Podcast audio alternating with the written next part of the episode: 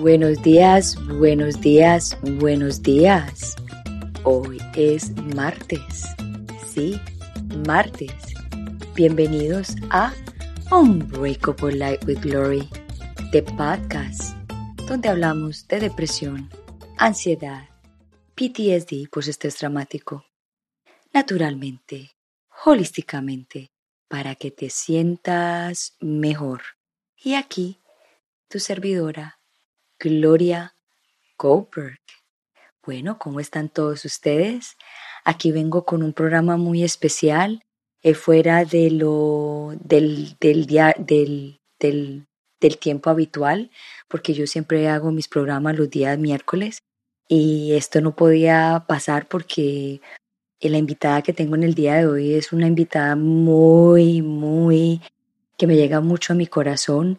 Tenemos experiencias muy parecidas y dije, esta oportunidad no la puedo dejar pasar y traerla a mi programa porque es importante para mí. ¿Y por qué es tan importante para mí la experiencia de ella, que es muy parecida a la mía, para las personas que apenas se vienen conectando o apenas se vienen suscribiendo o apenas vienen a verme por primera vez, pues querrán saber un poquito qué hay detrás de este podcast y por qué hablo de la depresión y la ansiedad y el estrés postraumático. Es porque yo hace 25 años, justamente en el mes de octubre, que cumplo 25 años, ahorita octubre 22, eh, me secuestraron y estuve en cautiverio por 90 días en la oscuridad. Y eso pues fue un trauma muy, muy grande para mí y a través de los años pues he ido transformándome, conociéndome y sanando muchos, muchas cosas que quedan después de un trauma. Entonces a, través de este, de, esta, de este trauma eh, pues surgieron la depresión y las ansiedades y el estrés postraumático y dije yo, ¿qué más que, que yo que conozco eh, todas estas emociones, las he transformado, las he vivido, las, mejor dicho, las he conocido profundamente y dije, quiero hablar de ellas porque esa es de la forma como, como yo he sanado y mucha, de, de una de las formas como muchas personas pueden sanar. Y así fue que eh, empezó y se creó Unbreakable Life with Glory. Y justamente pues el invitado que tengo, la invitada que tengo en el día de hoy también fue secuestrada. Ella se llama Carolina Rodríguez Amaya. Ella fue secuestrada hace 20 años. estuvo secuestrada por seis meses y ella alcanzó a escaparse. Y ella me inspiró muchísimo a mí cuando yo la conocí, porque yo todavía tenía un poquito de miedo de hablar del tema, a pesar de que yo pues lo hablo y a veces me siento cómoda de hablarlo, pero hay momentos que, que no me siento tan cómoda hablarlo.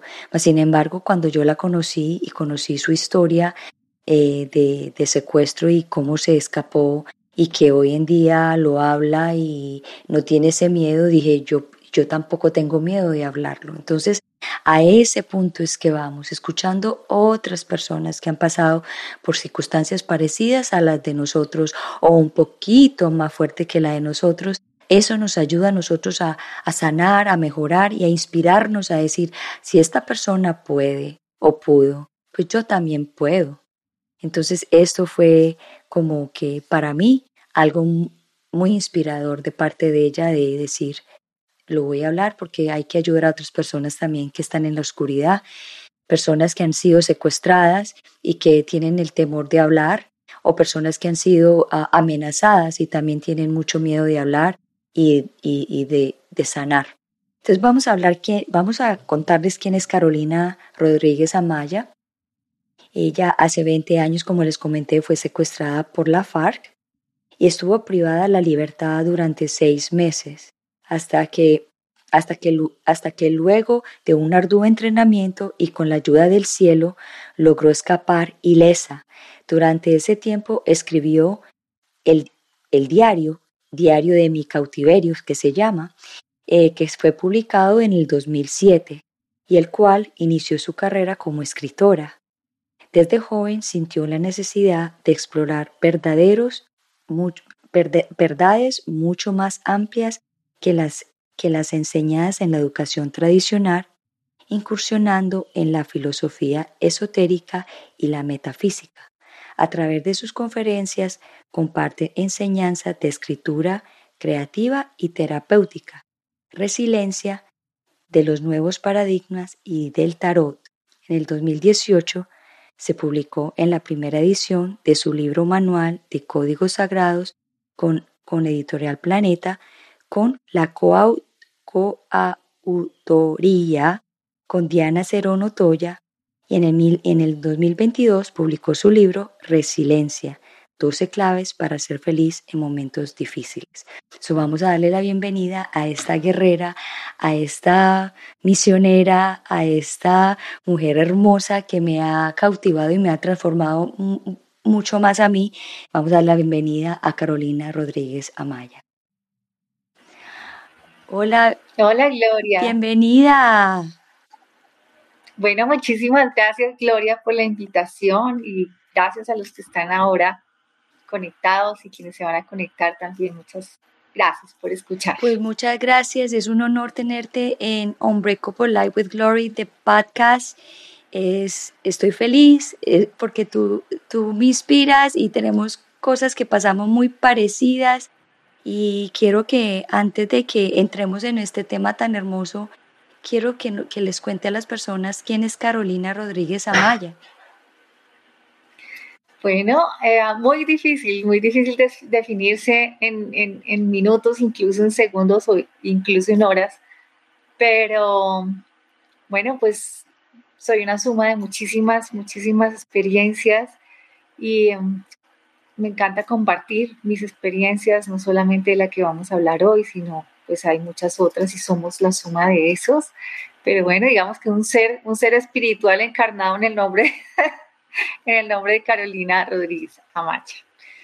Y bueno, con toda la disposición de compartir con ustedes este espacio en este momento. Bueno, muchísimas gracias por estar aquí y tú sabes que mi audiencia, yo le llego a las personas con depresión, ansiedad, estrés postraumático y yo sé que el tema que vamos a hablar hoy en el, en el día de hoy puede de pronto causar un poquito de de nervios a, ciertas personas.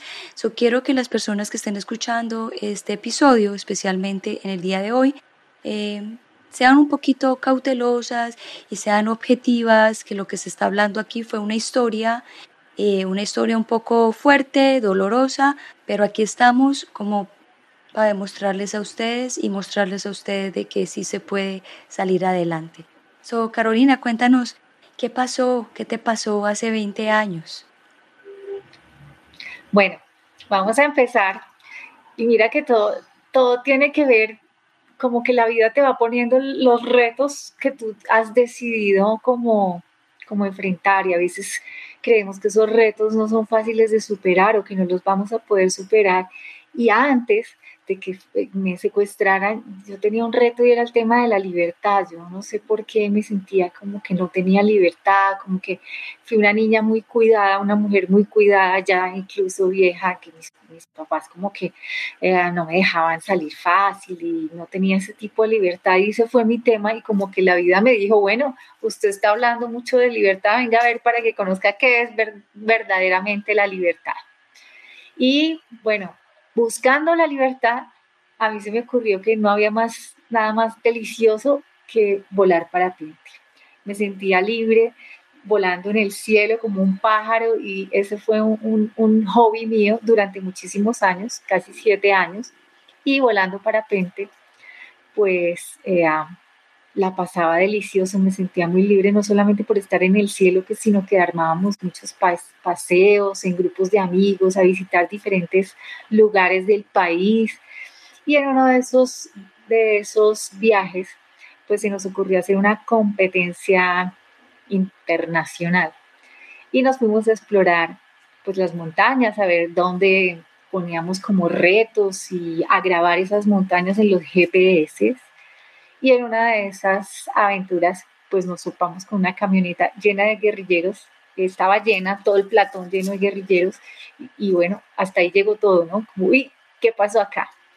Pues los guerrilleros nos trancaron, íbamos tres, tres personas, mi esposo, un amigo y yo en el carro, y nos dijeron que estábamos en una zona prohibida y que teníamos que explicarle al comandante por qué estábamos en esa zona prohibida, que por ahí no podíamos estar. Y bueno, nosotros ingenuamente, bueno, no, no hay ningún problema, nosotros le contamos toda la historia, nosotros solo somos parapentistas y tranquilos que con el comandante hablamos y no hay, no hay ningún problema. Y ese era como el, pensamiento, ¿no? Explicamos y como somos inocentes, no somos ni espías ni nada, pues entonces nos van a soltar fácil nos llevaron y cada vez nos fueron llevando más lejos, que a buscar al comandante. El comandante nunca apareció, a los tres días apareció por fin y lo único que hizo fue mirarnos como con, con desprecio y decirnos, se quedan. Y se fue. Esa fue la, la conversación con el, con el comandante. Mm, allí entonces en ese se queda, estuvimos como 10 días en que sí, que no, cada vez nos llevaban más lejos, de día nos, nos, escondían en matorrales, en bosques, de noche nos llevaban a casas abandonadas a, a, dormir y otra vez lo mismo. Y ya después de esos días empezamos una caminata muy larga, atravesamos un páramo que es grandísimo aquí en Colombia, que se llama el páramo de Sumapaz, y llegamos a un campamento guerrillero. Este campamento estaba ubicado en la zona de distensión, era una zona que había, habían decidido armar como, como, como de mm, neutra, en donde los guerrilleros podían estar, no los podían perseguir, no podían entrar aviones, que se hizo hace 20 años bajo el gobierno de Andrés Pastrana, y llegamos allí a la zona de distensión, pero a un lugar eh, páramo, o sea, todavía no alcanzábamos a descender donde era como lo más selvático, que era la mayoría de la zona de extensión, sino en un pedazo que era un páramo helado, helado, fríísimo. Y ahí estuvimos durante cuatro meses. Ya los guerrilleros tomaban tanto el pelo al presidente que a cada rato decían que no volvían a secuestrar y secuestraban, que no volvían a hacer pescas milagrosas, que fue lo que nos ocurría a nosotros. Pescas milagrosas que el que fuera pasando lo agarraban y lo seguían haciendo, que empezó a peligrar esa zona de distinción y fue cuando entonces nos devolvieron, volvimos a atravesar el páramo de Sumapaz, que era una caminata de dos días enteros, y nos llevaron a una, a una zona otra vez como selvática, muy húmeda, pero no tan caliente, y pues allí estuvimos otros dos meses más o menos hasta que, bueno, hasta que nos escapamos. Ese es como el resumen. Wow. ¿Sabes, sabes que Carolina, tú dijiste algo que, que cuando lo dijiste al principio, cuando dijiste que, que fuiste una niña muy cuidada, que no te dejaban, igual a mí. Exactamente igual. Yo no podía salir, a mí me cohibían, no podía ir a, a fiestas, muy cohibida. Y cuando tú dijiste eso, y yo, oh my God tenemos muchas cosas en muchas cosas en común, like, claro. ¿Quieres saber qué es la libertad? Vamos a ponerte para que, se, para que sepas cuál es realmente la libertad. Sí, sí, yo creo que es como tal vez, y creo que te pasó a ti lo mismo, ¿no? Ese no sentirse libre como que atrajo, atrajo la situación de no sentirte libre al extremo. Al extremo. Para que solucionaras el tema yo. también pienso lo mismo. So, Carolina, ¿cuáles fueron las emociones que, que, se, que se presentaron en el momento que los, que los secuestraron? Eh, al, al, principio, ¿cómo fue al principio, en la mitad y al final? Bueno, al principio, por supuesto, la ansiedad, ¿no? Es una emoción de ¿será que sí, será que no? ¿Y ahora qué va a pasar? ¿Y será que ya se enteraron en mi casa y será que mañana voy a estar o será que pasado mañana y será que nos van a matar, será que tantas cosas que, que, te empiezas a preguntar y, y, empieza la mente a maquinar a toda revolución, que pues es una ansiedad muy, muy fuerte, por supuesto. En mi caso, esa ansiedad me hacía cada cinco minutos ir a preguntarle a los, a los guerrilleros cosas ¿Será que ya nos van a soltar? ¿Será que ya viene el comandante? ¿Será que, bueno, un poco de tonterías que además ellos respondían con mentiras? Entonces, sí, sí, sí, ya ahorita los llevan a Bogotá, nos decían, fuera mentira. Sí, sí, sí, están, ya están investigando, están investigando y tranquilos que si tienen mil, menos de mil millones los sueltan. Entonces, ah, bueno, yo, yo tranquila, porque yo no tengo mil millones. En esa época, pues, serían pues más todavía, ¿no? De lo que es ahora. Y eran pues solamente mentiras, pero también en la ansiedad y en, los nervios yo me creía las mentiras. Me las creía todas porque era como el único recurso que tenía. sin más que yo creo que esa fue la, la, la, la, primera emoción, esa ansiedad de saber qué va a pasar, qué va a pasar en el futuro. Y ya durante el, el, tiempo de los seis meses, pues me tocó ir trabajando a mí sola, sin psicólogo y sin nada, sino como a manejar esa ansiedad, ¿no? Porque pues la ansiedad enferma y la ansiedad no te deja comer y la ansiedad, por supuesto, el primer día que nos cogieron, nos estuvieron todo el día escondidos en unos matorrales, como hasta las seis y media de la tarde que ya empezó a oscurecer. Y esa era la hora en que empezaban a movernos porque ya las personas se guardaban, estaban en sus casas, ya sabían que la seguridad no era muy buena en la noche y no se atrevían a salir y era cuando nos podían pasear por trochas y por caminos sin, sin que tuvieran problema. Y entonces ese día primero que nos tuvieron ahí, pues desde el desayuno no comíamos nada, eran las seis de la tarde y pues qué hambre. Y ya como las seis, seis y media que empezamos a andar, pararon un pueblito que ni idea cuál sería. Y nos bajaron como unos platos con arroz deliciosos, con carne, con yuca. Yo no sé qué había en ese plato. Y a pesar del hambre, pues la ansiedad no nos dejó comer. No, no pudimos. Y eso no solamente pasa pues a veces en situaciones extremas, sino que si tú los vas perpetuando, eso va pasando y va desordenando el sistema alimenticio, el sistema digestivo, entonces empezamos a tener problemas de gastritis, de, bueno, de tantas cosas por esa ansiedad que se queda ahí, que no nos deja digerir, ni, ni comer con gusto, ni disfrutar la comida, ¿no? Es que el primer día no provoca nada. Nada, claro. Tú cuando dices que a ustedes, usted, a ti te secuestraron con otras dos personas más y las otras dos personas eran hombres. Sí. Eh, ¿Cuál era la emoción de los hombres? Porque ¿cómo era ellos? ¿Ellos también estaban ansiosos como, como, como tú? O sea, así de ansiosos o e, era diferente? Yo creo que sí, pero claro, todos lo expresamos de manera diferente. Entonces, mi amigo con el que nos secuestraron estaba de un genio pero terrible, pero como que se explotaba de la ira, así como... Y en parte creo que también tenía algo de culpa porque nuestro amigo era militar retirado y cuando estábamos en la trocha, minutos antes le habíamos preguntado a él, oye, ¿será que por acá hay guerrilla? Ya un poquito como asustado. Y él dijo, no, no, no, por acá no, eso es más arriba. Y entonces seguimos tranquilos y pum, preciso nos, nos topamos con la camioneta de los guerrilleros. Yo creo que él también, parte de sus emociones era esa culpa, ¿no? Como de yo que era un militar y que les dije que por aquí no había guerrilla y preciso nos atrapan. Y mi esposo también estaba muy ansioso, por supuesto, entonces él caminaba de un lado para el otro y como un perro encerrado dentro del límite que nos dejaban caminar, que eran unos pocos metros, caminaba para allá, para allá, para allá, para allá. Um, él no fuma, nunca ha fumado, ni, ni, si, fuma se atora, pero le pidió a un guerrillero un cigarrillo, como, como ¿qué hago? ¿No? Esa era su forma de mostrar la, la Bueno, entonces llegaron al sitio donde ustedes se quedaron permanentemente ahí en un mismo sitio cinco meses, eh, los cinco meses, seis meses, ¿cómo fue?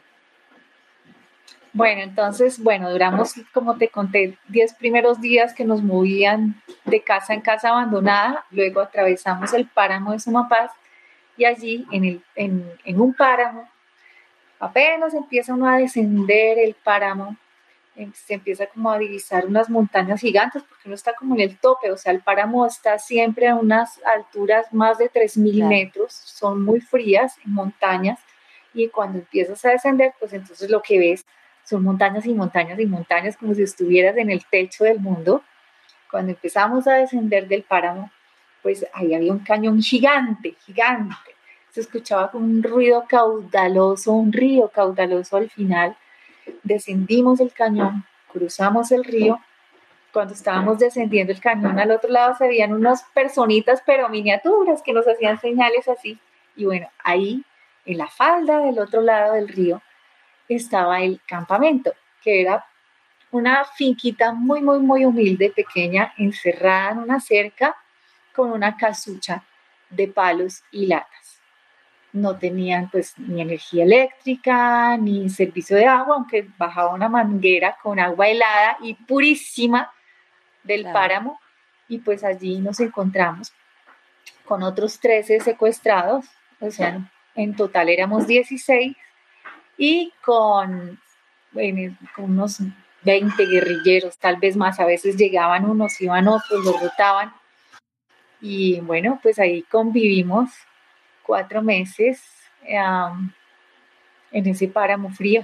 Wow. So, ¿En qué momento entonces empezaste a escribir? Porque tú, tú dices que tú escribiste un, un diario estando secuestrada y eso pues no, no lo, ese lujo no lo, yo digo, ese lujo no lo tiene todo mundo. En el caso tuyo, fuiste afortunada porque afortunada porque a uno no, en el caso mío, a mí nunca me permitieron escribir absolutamente nada, solamente las cartas de supervivencia. En el caso tuyo, ¿cómo, cómo conseguiste el lapicero? ¿Cómo te pasaron un papel? ¿Y cómo fue ese proceso como para poder empezar a escribir? Bueno, pues al principio había unos, digamos que de los 16 había como unos dos o tres que tenían papel y lápiz.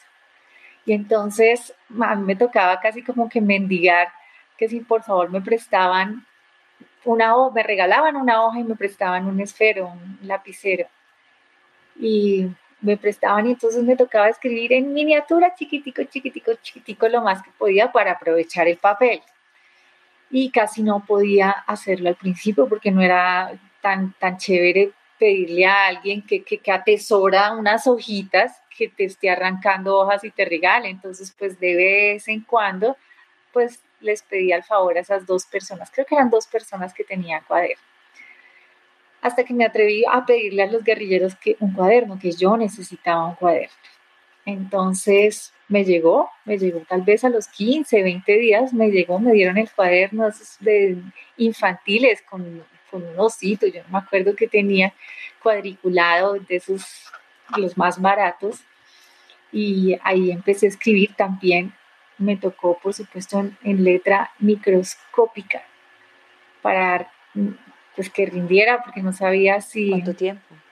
Me iba a alcanzar el, el cuaderno para, para escribir todo lo que quería escribir. Y bueno, fue un proceso para mí muy sanador, mm, porque tú, Gloria, que hablas de emociones y que hablas de ansiedad, todo esto se puede escribir, se puede sacar de adentro, se puede organizar y se puede como reconocer, porque cuando lo tenemos acá en la cabeza o sí, como que no lo reconoces, pero cuando lo empiezas a notar, como que va saliendo, que se va organizando, vas, vas liberando muchas cosas, también vas comprendiendo a través de la escritura.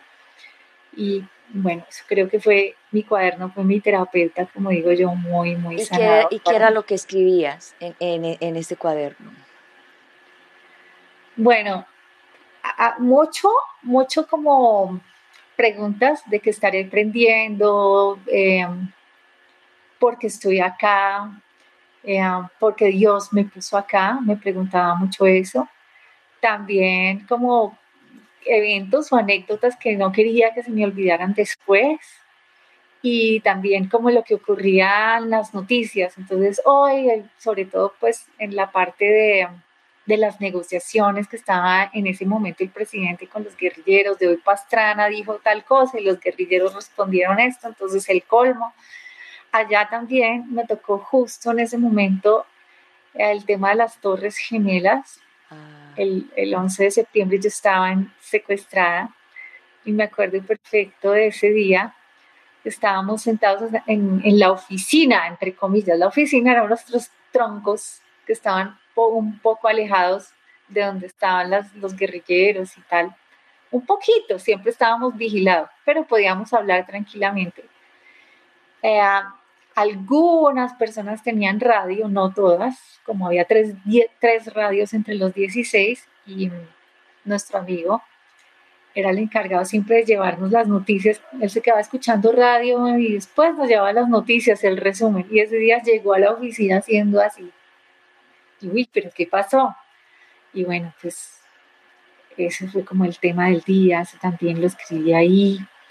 La visión de los guerrilleros sobre las Torres Gemelas también, cómo empezaron a inventar un poco de fantasías y, um, y y la insensibilidad también de, ponerse felices,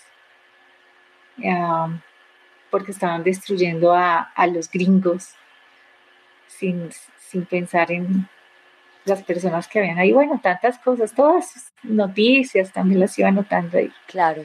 So, eh, también tuviste la oportunidad de estar con, pues, con, con otras 15 personas, incluyéndote a ti 16 y yo, yo me acuerdo que tuvimos esta conversación que yo te pregunté, ¿qué viste en esas, en esas 15 personas? ¿Cuáles eran los, las emociones? ¿Cuál eran lo, lo que hacían? Porque me imagino que habían algunos que llevaban más tiempo o todos eran el mismo tiempo que llevaban. No, había unos que llevaban más tiempo que otros, que al final como que pues fueron juntando a las personas. Cuando nosotros llegamos, que te conté que estaban haciendo señales, estaban haciendo un partido de fútbol mezclados guerrilleros con secuestrados. Con secuestrados. Y um, cuando llegamos, todos empezaron a presentar. Hola, mucho gusto, Carlos, cuatro meses. Hola, mucho gusto, Alfonso, seis meses. Y cada uno se iba presentando con su nombre y su tiempo de, de, de secuestro para mí eso fue un impacto grandísimo, como decir, uy, esto va para largo, uy, ¿cuántos meses voy a estar acá? Y esa pregunta no me la había hecho y como que tenía una ilusión un poquito fantasiosa de, creer que, que me iban a soltar pronto y cuando llegamos a ese lugar tan lejos, que era lejísimos, y además encontrar unas personas que llevaban meses fue como cuando caí en la cuenta y dije, uy, esto va para largo, esto no es tan fácil como me lo imaginé. Y entonces después de la presentación, lo único que se me ocurrió fue sentarme en una piedra y ponerme a llorar, y llorar, y llorar, y llorar. Hasta que, bueno, ya solté todo en el llanto y, tomé una decisión, que es una decisión que, que sugiero mucho y, y que se hace a diario, y es como, bueno, aquí o me puedo amargar porque no sé cuántos meses voy a estar como estos señores, o voy a hacer que sea agradable, que sea bonito, que sea, que lo pueda recordar, que, sea agradable. Y bueno, tomé la segunda decisión. La primera es muy fácil porque cuando tú te quedas en el modo de la queja, esto es terrible, esto es un infierno y, es, esa queja constante, pues es facilísimo, es facilísimo eh, culpar a otros, súper fácil. Es que los guerrilleros, es que el presidente, es que de mi esposo, es que mi compañero que nos metió acá, eh, no sé, es que los compañeros, es que la convivencia, pues te puedes hacer un infierno. La segunda decisión, que es la de hacer un día feliz, un día a la vez, así como los alcohólicos anónimos, solo por hoy voy a ser feliz, solo por hoy voy a ponerle entusiasmo, pues es más difícil, porque entran, lo que dices tú, Gloria, las emociones y empieza la ansiedad y será que mañana y será que pasado mañana y será que, ¿sí? Y entonces viene como una intención consciente de autoobservación de las emociones y de los pensamientos y mirar cómo vas a lidiar con eso. Y decir, bueno, solo por ello voy a ser feliz, entonces esta emoción no me sirve.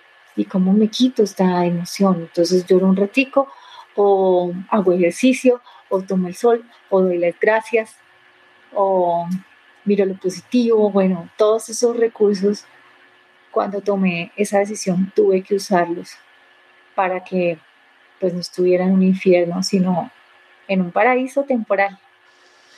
A mí, yo también hice lo mismo. Al principio, sí, para el, al principio era porque, porque, porque brava, muy brava enojada, después el llanto, llanto, llanto. Y después de 11 días dije, no puedo seguir así porque ya el cuerpo no me da. Y ahí fue cuando dije, bueno, tengo que aceptar la realidad y, y hacerlo mejor cada momento y ser feliz, estando así, es ser feliz estando ahí. Y cuando te escuché que cuando hacían partidos de fútbol de guerrilleros con, con secuestrados, la gente, muchas, a, a, muchos nos toca encerrados, pero si lo vamos a comparar, si vamos a comparar, porque nada se puede comparar, pero si lo vamos a comparar, pues estando afuera, jugando con los guerrilleros, es mucho más fácil, no, no del todo, pero mucho más fácil, pues por lo menos estás interactuando, estás haciendo un deporte, estás haciendo algo, mientras que cuando usted está encerrada en, encerrada en cautiverio completamente, es mucho, cuesta mucho más como tener esa energía positiva, tener esa, esa mentalidad, pero se puede. Pero como tú dijiste, puedes irte por dos, por dos caminos, o quejarte todo el tiempo y amargarte todo el tiempo, o vivir el presente feliz cada, cada minuto. Wow, no me imagino tu experiencia porque aunque son parecidas, son muy diferentes porque tú estuviste sola, estuviste en un espacio reducido y bueno, mira qué bonito lo que dices que tú también dijiste, bueno, no puedo seguir así y como que la misma supervivencia te dice, bueno, me toca, me toca adaptarme y tratar de ser feliz y suena un poco irónico, por supuesto, decir, pero ¿cómo vas a estar feliz en esta situación? Bueno, pues es que toca, es como también algo super, de supervivencia, ¿no? Eh, ¿sentiste, la, ¿Sentiste depresión en algún momento? No sé si depresión, pero sí tristeza. Claro, por supuesto, había días en los que me, despertaba ahí llorando de, ¿qué hago acá? ¿Cuándo, ¿Cuándo, se va a acabar esto?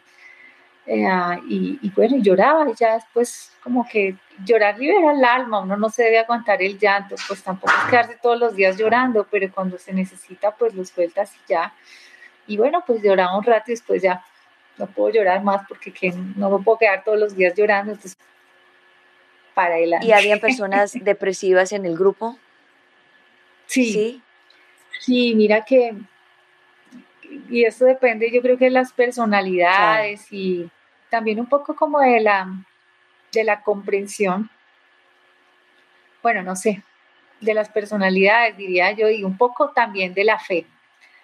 Ya, era, como éramos 16, pues lo natural es que como que tú buscaras afinidades de con quién te entiendes, con quién no te entiendes, había, por ejemplo, un señor que, se volvió loco, se volvió loco en cautiverio, em, no, no recibía como el, ánimo de los demás, entonces llegaba un grupo a decir, uy, el día está pesado, está terrible, entonces decíamos, bueno, mira, no, no está tan pesado, ven, jugamos dominó, ven, jugamos cartas, que era lo que teníamos allí, ven, hablamos, no sé no, no, no, gracias. Y se iba a otro grupo a decirle lo mismo, uy, el día está pesado, ¿sí?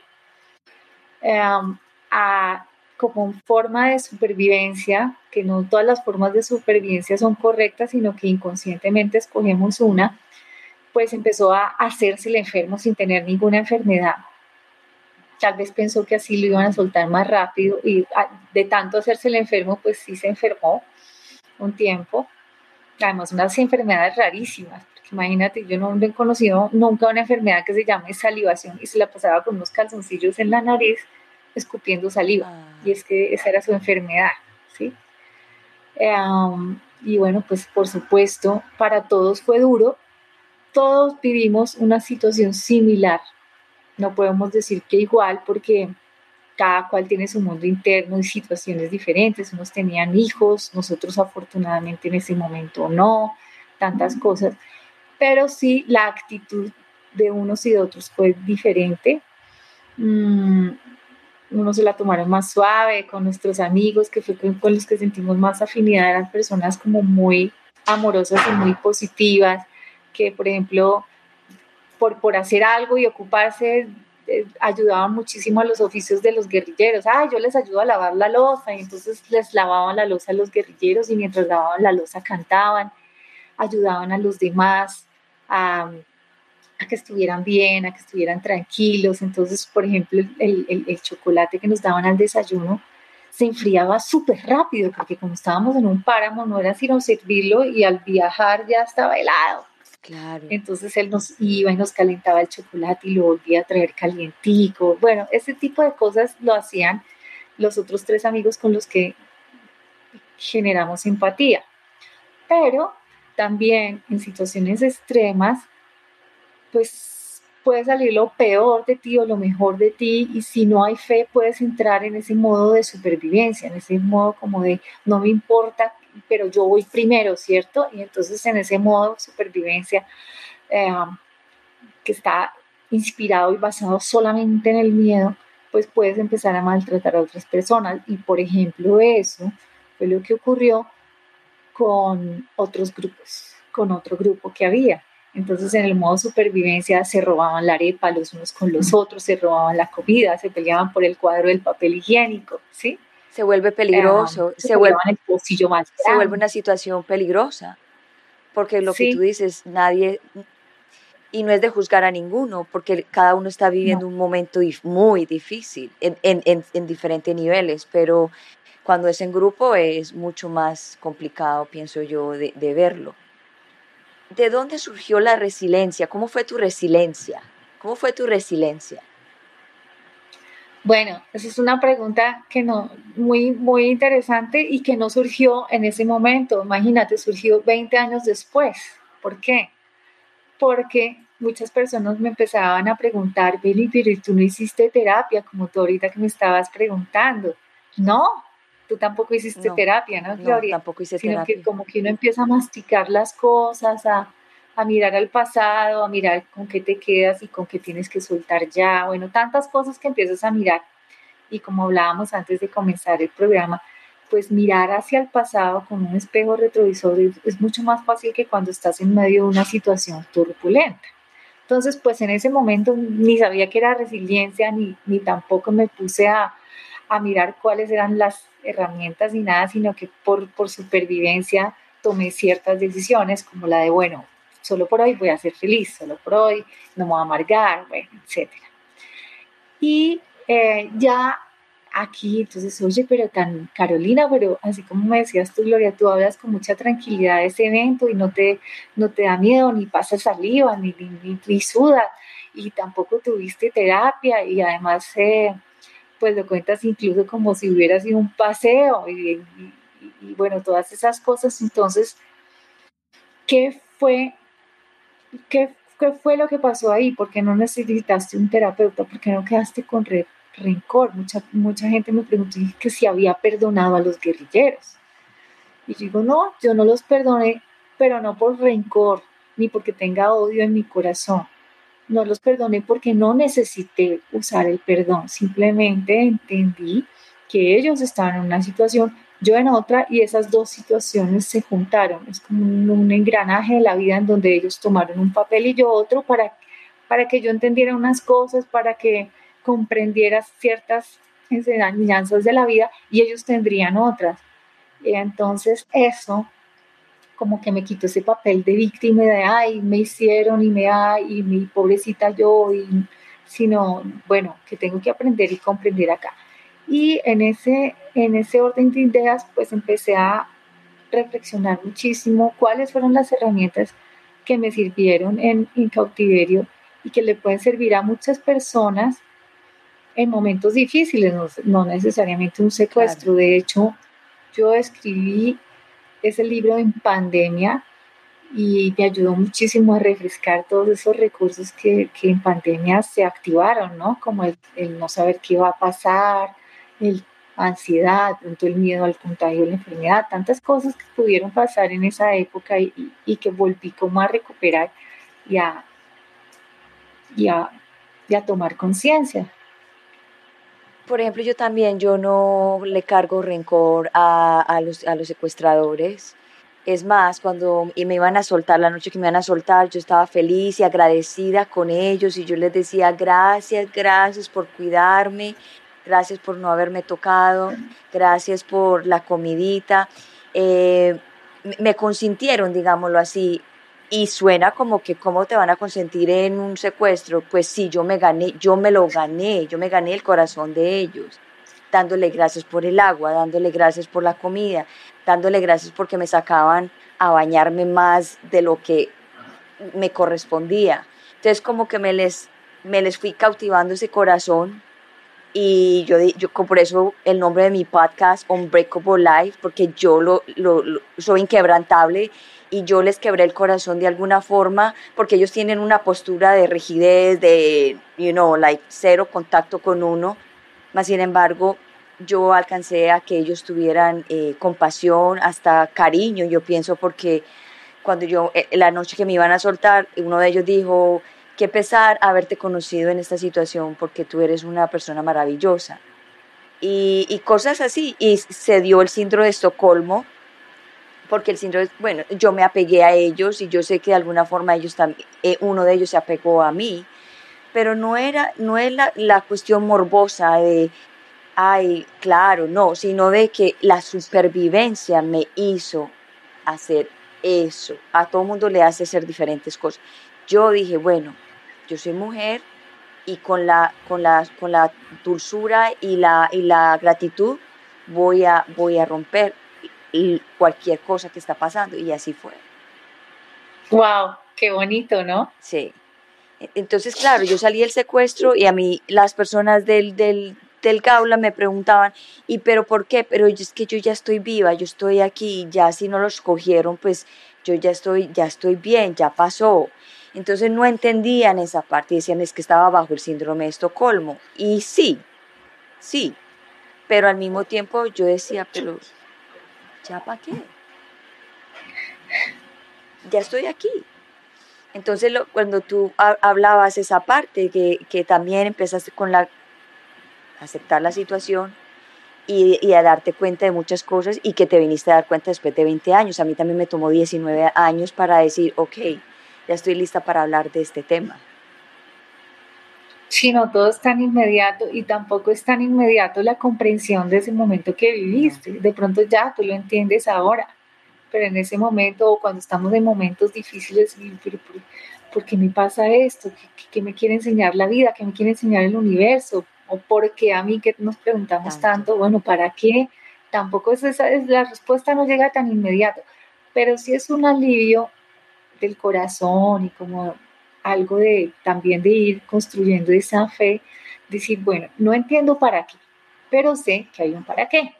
Y eso te como que te baja un poco la, la ansiedad. En el caso en el caso tuyo que ustedes andaban con un ex militar, él, él también fue parte de, más de ayuda de ustedes de, de, de, de estarles conversando en diferente forma, porque yo también entrevisté a otra persona que fue secuestrada por dos años y allá en Europa y él también lo cogió diferente y tuvo también, jugó fútbol, hizo ejercicio con, con las personas que lo tenían a ellos, a ellos secuestrados porque él pertenecía a un grupo de, de humanitarios y a los humanitarios los entrenan en caso dado de que pase algo. En el caso de ustedes andaban con un ex militar, él también tuvo que ver mucho en que ustedes estuvieran enfocados sí ayudó muchísimo, muchísimo. Al principio, claro, él fue el que nos metió a la boca del lobo, pero por otro lado nos ayudó muchísimo. Afortunadamente nadie se enteró que él había sido militar porque lo hubieran matado inmediatamente. Y él, cuando nos cogieron, él cogió sus documentos, me los pasó así en la, la, mano y yo, ay, ¿qué hago con esto? Nosotros íbamos en el carro, íbamos en carro, un guerrillero se montó adelante, a mí me tocó pasarme para atrás con mi amigo militar, él me pasó los documentos de militar y yo no sabía qué hacer con eso y por fin, sin que se diera cuenta, los metimos por un huequito que es por donde sale el cinturón de seguridad y ahí se quedaron escondidos. Y claro, él tenía entrenamiento, pues no solamente algo de supervivencia, sino de la geografía, porque a pesar de que uno estudia la geografía en el colegio, tampoco es que la tengas como tan clara, él la tenía un poco más clara y eso nos ayudó muchísimo en el escape. Él decía, y caminaba a mil, es, rapidísimo, le ganaba a todos los guerrilleros, entonces él caminaba y los guerrilleros sudaban y sudaban tratando de que no se les perdiera, pero pues él no se perdía porque tenía como cierto compromiso con nosotros.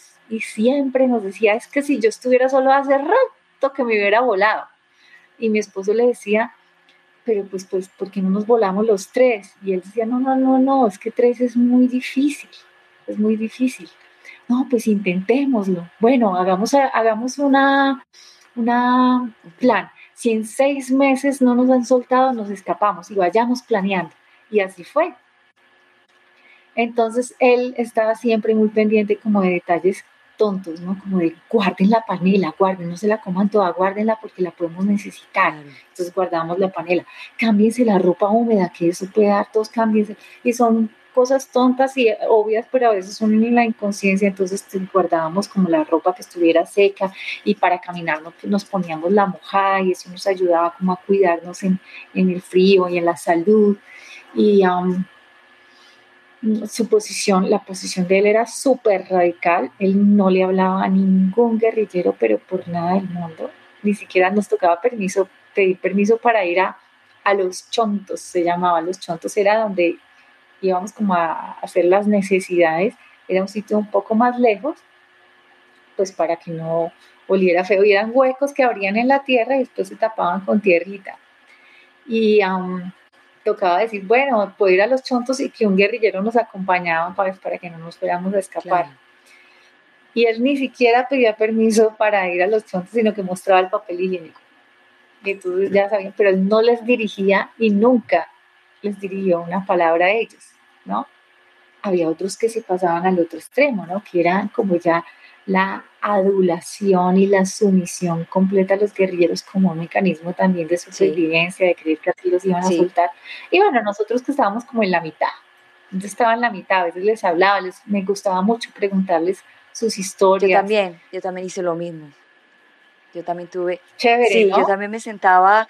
Bueno, a mí me cogió una depresión profunda y, y, él, y uno de ellos se acercó y se dio cuenta. Me dijo, ay, te estás enfermando de depresión y él puso, eh, me acuerdo, el desayuno en el piso y me, y me agarró y sentí la transferencia de energía vital hacia mí y eso fue como que, ay, gracias, después de dos meses. Ay, gracias, gracias. Y eso fue como una conexión inmensa y fui muy agradecida con él por eso, porque él me trajo a mí a, a la vida, porque yo estaba que ya no quería, o sea, que llegué un momento de que ya, sí, tenía el, la esperanza y, y, tenía días así, pero también tenía días que completamente que ya no quiero, ya no quiero. Y, y, eso fue pues like como parte de, de, de, todo, pero yo digo que se, se, viven cosas maravillosas y ahí cuando eh, cogí como confianza con él, y empecé a preguntarle, güey, pero ¿por qué ustedes hacen esto? ¿Pero por qué hay, qué hay detrás de todo esto? ¿Usted por qué no fue a la universidad? O sea, como esas preguntas como de la mamá, ¿por qué no te preparaste? Mira que hay otros trabajos mejores. Entonces, mm, contaban la historia y también contaba la, la historia de que a ellos también les toca muy duro en situaciones. Entonces, también lo veía la parte de ellos, que no es que sea, es que no hay nada bueno ni nada malo, simplemente hay que ver el punto de vista de cada uno porque hace sus cosas. Y podemos sentarnos a hablar todo un día acerca de, de buscarle las cosas negativas a la situación, pero también hay que ver las dos partes muy objetivamente. Entonces fue también como que chévere esa parte de, de, indagar y que ellos y que se hubieran abierto a contar la historia, algunas historias y, y tener la confianza y tener la confianza de decirle a uno, de contarle, porque no todo mundo, no todos hacían eso. Sí, claro, que sintieron la confianza en de contarte así. cuéntanos, eh, Carolina, acerca de tus libros y, y del, el libro de la resiliencia. Ok, bueno, aquí los traje, están listos. Este fue el primero que escribí. Bueno, le he cambiado muchísimas veces la carátula. La primera vez lo publicaron en 2007, una editorial aquí en Colombia que se llamaba Editorial Norma, ya no existe. Y después lo seguí sacando autopublicado, está en Amazon y se llama Diario de mi cautiverio. Ay, ¿Sí? precioso. Este está en Amazon y es el diario que escribí allá. Obviamente, pues el diario hubiera, si lo hubiera publicado entero, hubiera salido el doble y a veces era repetitivo, ¿no? Uno diciendo, hoy también comí caldo, pues bueno, eso ya, ¿para qué lo vuelvo a escribir? Entonces, pues me lo editaron y quedó más cortico, pero pues tiene como la historia y... ¿Hay alguna parte de ese libro que, te, que, que reseña bastante de, de algo de que fue porque de toda la historia hay algo que hay algo que más le gusta a uno. De ese libro, ¿cuál es la parte que más como que te encanta? Bueno, pues yo creo que el, final, ¿no? ¿Por qué? Porque eh, al final yo escribí el diario cuando estaba escapada, seguí escribiendo, ¿sí? Y durante el escape lo que hicimos, duramos siete días llegando a un lugar seguro, es que de día nos escondíamos y de noche caminábamos. Entonces yo en el día entre un matorral escribía, ay, estoy detrás del matorral y tal, bueno, eso. Y hubo un momento en que nos tocaba buscar un puente para cruzar un río y poder llegar al pueblo que teníamos pensado llegar.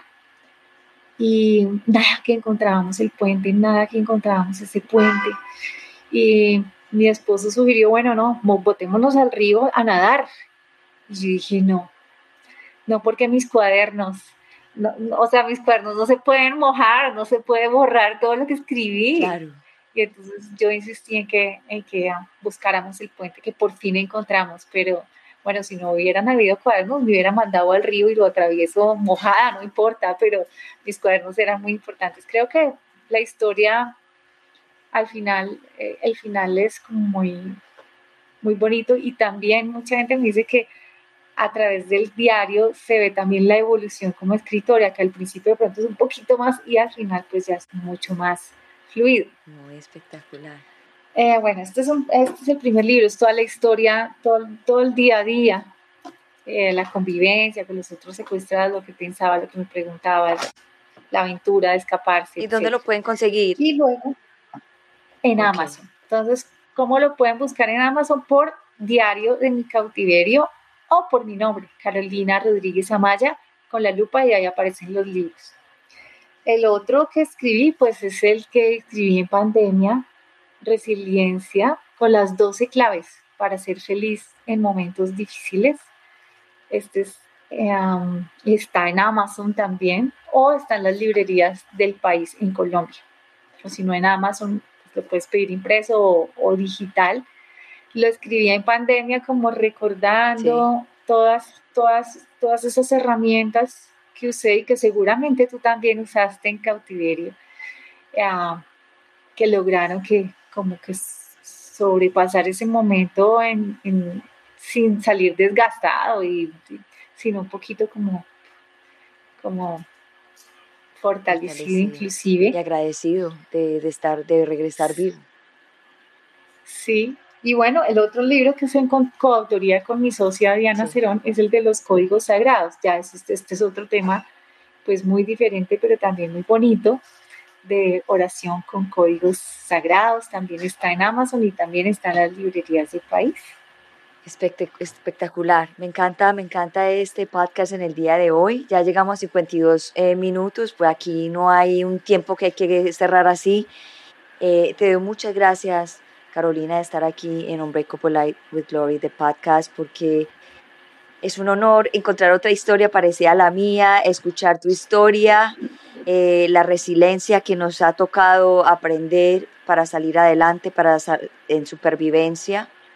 Y antes de cerrar, eh, tú escribiste las 12 leyes de la resiliencia, ¿right? Sí, como las 12 claves para ser feliz en momentos difíciles, sí. Eh, puedes regalarnos en el día de hoy una clave que le pueda ayudar a una persona en el día de hoy que se esté pensando quitar la vida? Bueno, pues ya dije una que es ese solo por hoy, solo por hoy voy a dar lo mejor de mí y, estar, estar feliz. Y, es, y otra que voy a dar es agradecer porque muchas veces estamos viendo el punto negro en la pared blanca, ¿cierto? Y nos centramos en ese punto de por qué no fue, nos centramos en los hubieras que nos hacen tantísimo daño. El hubiera no sirve para nada, el hubiera está en el pasado. Hay que centrarnos en, el, presente, en, este momento y dar las gracias por todas las bendiciones que tenemos en este momento. Mira que por ejemplo, tú y yo no valoramos la libertad y cuando estuvimos cautivas, pues nos dimos cuenta que esto es una bendición de la que nunca estamos conscientes. Y una de las libertades más grandes es la libertad de elegir cómo me siento, la libertad de elegir cómo pienso y usar esa libertad para a favor tuyo. Usarla para crear los pensamientos que te hagan bien y no esos que te están haciendo daño. La libertad de buscar ayuda, de, buscar liberar esas emociones que te están haciendo daño. Así sea con el ejercicio hasta que subes y te revientes o así sea eh, buscando una aventura bonita o, o escuchando la música que te gusta, alguna cosa, pero siempre hay opciones y esa es la mayor de las libertades, elegir las opciones que a ti te convengan y no las que te destruyan, ¿no? Wow, muchísimas gracias, hermoso ese mensaje. Y también yo sé que tú tienes un taller del, de, que, está, que vas a dar pronto, ¿cierto? El del tarot. Bueno, sí, uno de los estudios es, que, yo, que me encanta compartir y enseñar es el tarot. Tiene muy mala fama y no es para adivinar el futuro del tarot, sino para, es una herramienta gráfica para tomar conciencia de, de nosotros, de la conciencia universal de Dios y de nuestra conciencia, que es al fondo, en el fondo, fondo es lo mismo. El 5 de noviembre comienza el curso del tarot metafísico que estaremos dando en Mentor U Latino, es la Universidad de Crecimiento Espiritual en la que trabajo junto con mi socia y ah, pues invitadísimos los que quieran conocer esta herramienta tan bonita de conciencia, de toma de conciencia. Wow. Bueno, muchísimas gracias. Ya saben todos, para las personas que nos están escuchando, pueden contactar a Carolina al Instagram Carolina Rodríguez Amaya, para los que nos están escuchando en versión podcast. Y gracias Carolina por estar aquí y eh, te veo pronto. Vale, mil gracias Gloria por la invitación. Gracias a todos los que estuvieron durante todo el programa y un abrazo para ti y para todos. Gracias, gracias, gracias. Te veo pronto. Bueno, ya saben todos ustedes dónde pueden conseguir eh, contactar a Carolina si quieren hacer el, el, curso con ella, el tarot metafísico. Como dijo ella, es una herramienta porque es que el tarot lo han visto también muy, digamos, satanizado y no es así. El tarot se puede para, para muchísimas cosas, especialmente como ella lo enseña, es para herramienta, para usted ver cosas que no está viendo y, para ayudarse. Es una herramienta más para ayudarse cuando uno está inseguro de ciertas cosas y que quiere de pronto darse cuenta por dónde irse. Es como un mapa, es como, como, como una brújula, pero de tu vida, pero en, en, en gráficas. Bueno, aquí llegamos al final de este hermoso podcast. Gracias a todos por estar aquí. Esto fue una historia maravillosa, una de tantas historias pues esta es una de las historias que más me llega a mí porque fue un, secuestro, un cautiverio eh, donde, donde le una la libertad. Y con este, con este episodio en el día de hoy aprendí que hay que poner mucha atención lo que deseamos, porque como ella dijo al principio, cuando estaba joven, a ella la cohibivían mucho y quizá renegaba mucho también por eso, y igual yo, yo también renegaba muchísimo porque mi papá era muy cansón y me molestaba por todo y no me dejaba salir, y, justamente pues deseando tanto esa libertad, pues eh, nos pasó lo que nos pasó y fue curioso en el día de hoy porque yo no sabía la historia de ella cuando ella lo comentó que ella fue muy cohibida y cuando ella, ella lo dijo como que hizo el clic conmigo de decir, wow, ahora entiendo por qué. Y, y también surgió como algo sanador escuchar eso en el día de hoy, porque dentro de mí también había un poquito de, como de resistencia de por qué mi papá, por qué mi mamá, por qué esto, y, y hoy me di cuenta de que,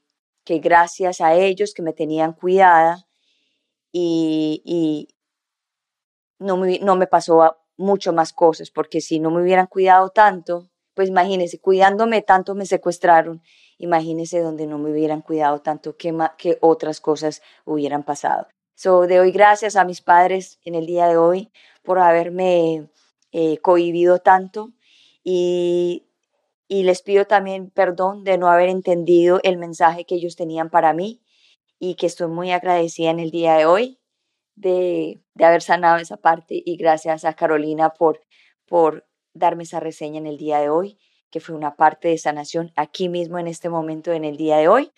Y gracias a todos por estar en Unbreakable Life with Glory, de podcast, de donde hablamos de depresión, ansiedad y PTSD, holísticamente, naturalmente, para que te sientas mejor. Y aquí, Gloria Goldberg, gracias, gracias por estar aquí. Los veo esta tarde, en la noche, 8 de la noche, hora de Miami, que vamos a hablar del niño interior y cómo el niño interior se representa en el árbol genealógico. Nos vemos pronto. Chao, chao.